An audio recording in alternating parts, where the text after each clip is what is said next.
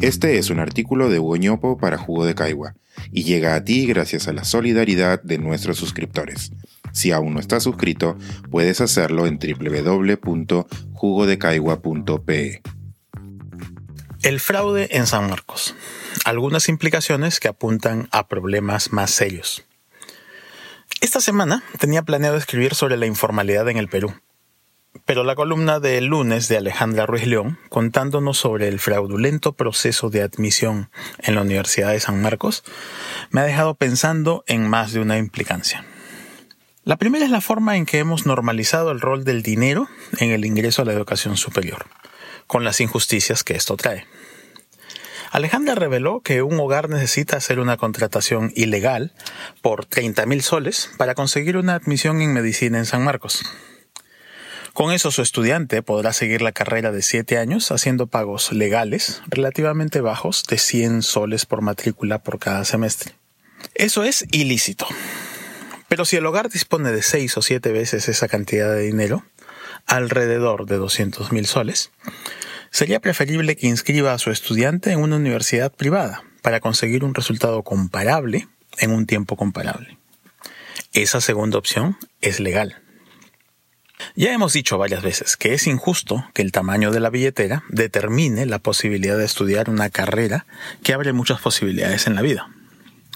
Lo adicional y preocupante es que si la billetera del hogar es suficientemente grande, puede hacer eso legalmente. Como resultado, en este país de claras estratificaciones tendríamos tres categorías de jóvenes, independientemente de sus habilidades cognitivas quienes no pueden soñar con estudiar medicina, quienes pueden hacerlo pero con trampa al sistema, y quienes pueden hacerlo gracias al bienestar de sus hogares. Un segundo tema que me ha dejado pensando es aquel postulante que le relató a Alejandra cómo es que de tanto postular ha desarrollado sus propias cábalas. Nunca entro por la puerta 2, decía. Esta persona lleva un par de años en el sistema preuniversitario aprendiendo estrategias para rendir exámenes, pensando el mundo únicamente en términos de alternativas fijas. Habría que preguntarnos qué otro tipo de habilidades útiles para la vida ha podido desarrollar. Probablemente no muchas. No lo sabemos con certeza, pero la estadística nos dice que lo más probable es que este joven está perseverando en el intento de estudiar una carrera de prestigio en el ranking de ocupaciones medicina, ingeniería o afines. Algo más que sabemos estadísticamente es que al cabo de un tiempo los jóvenes como el de la Cábala se cansan de esperar. Algunos se van del país, otros desisten del sueño universitario y otros ajustan sus expectativas postulando a carreras con menos exigencias en los exámenes de ingreso. Esto último sucede con mucha claridad en las facultades de pedagogía. Por eso el censo universitario registra que la edad promedio de los estudiantes de educación es entre 2 y 3 años mayor que la de los estudiantes de las demás especialidades del sistema universitario peruano. Después de pasar dos o tres años postulando a carreras de prestigio, satisfacen el sueño de la carrera profesional en la pedagogía. Esto nos permite dudar acerca de la vocación real de algunos de los futuros docentes. Algo está profundamente mal en el sistema educativo. Los estudiantes salen de la secundaria sin habilidades suficientes para ingresar a la universidad. Algunos acortan la brecha de habilidades pagando por ciclos preuniversitarios.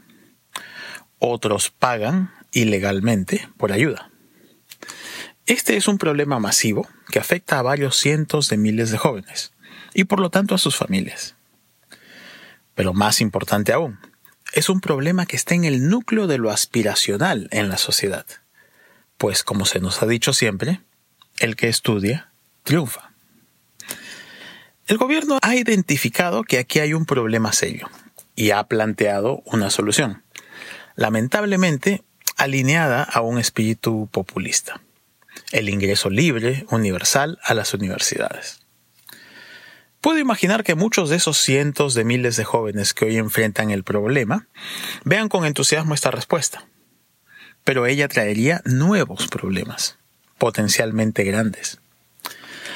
Las universidades están listas para recibir 10, 20 o hasta 30 veces el número de cachimbos que actualmente reciben. ¿El mercado de trabajo está listo para recibir tantos más profesionales en las próximas décadas? Recordemos que hoy ya tenemos una de las tasas más altas de subempleo profesional en América Latina. Un tercio de nuestros profesionales se desempeñan en ocupaciones de baja calificación, para las que no necesitaban un grado universitario. Toca pensar en una solución mejor el cierre de brechas entre las habilidades de los egresados de secundaria y los requerimientos de la universidad, no se debería intentar bajando los niveles de exigencia universitaria. Igualar hacia abajo no es el camino. Hay que hacerlo hacia arriba. Esto es, toca mejorar el nivel de habilidades con el que salen los estudiantes de la secundaria. Es fácil de decir, pero tremendamente difícil de hacer. Esa es la tarea a la que nos deberíamos abocar en las próximas décadas. Este es un artículo de Hugo para Jugo de Caigua y llega a ti gracias a la solidaridad de nuestros suscriptores.